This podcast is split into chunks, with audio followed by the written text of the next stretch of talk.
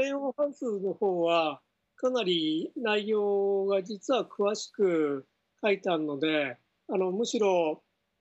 あの小さなお子さんにはちょっと詳しすぎて分かりにくいかなと思うんですけどね。でもう一つ送った翻訳の絵本の方が割とさらっと書いてあるのでお子さんには分かりやすいけど問題の本質がどこにあるのかはやっぱりクレヨンハウスの本を読んでいただいた方がよくわかるかなと思います。書き方は子供用に書いたんですけど本当に今大人の方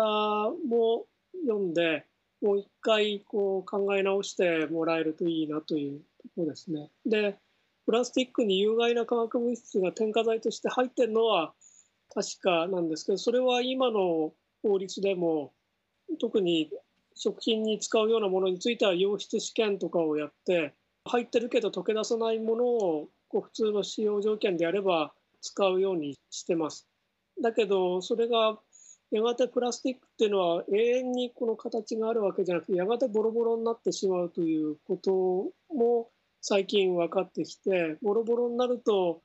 普通では溶け出さないものが溶け出すということも分かってきてそれがあの食物連鎖通して人にも入ってくるという新し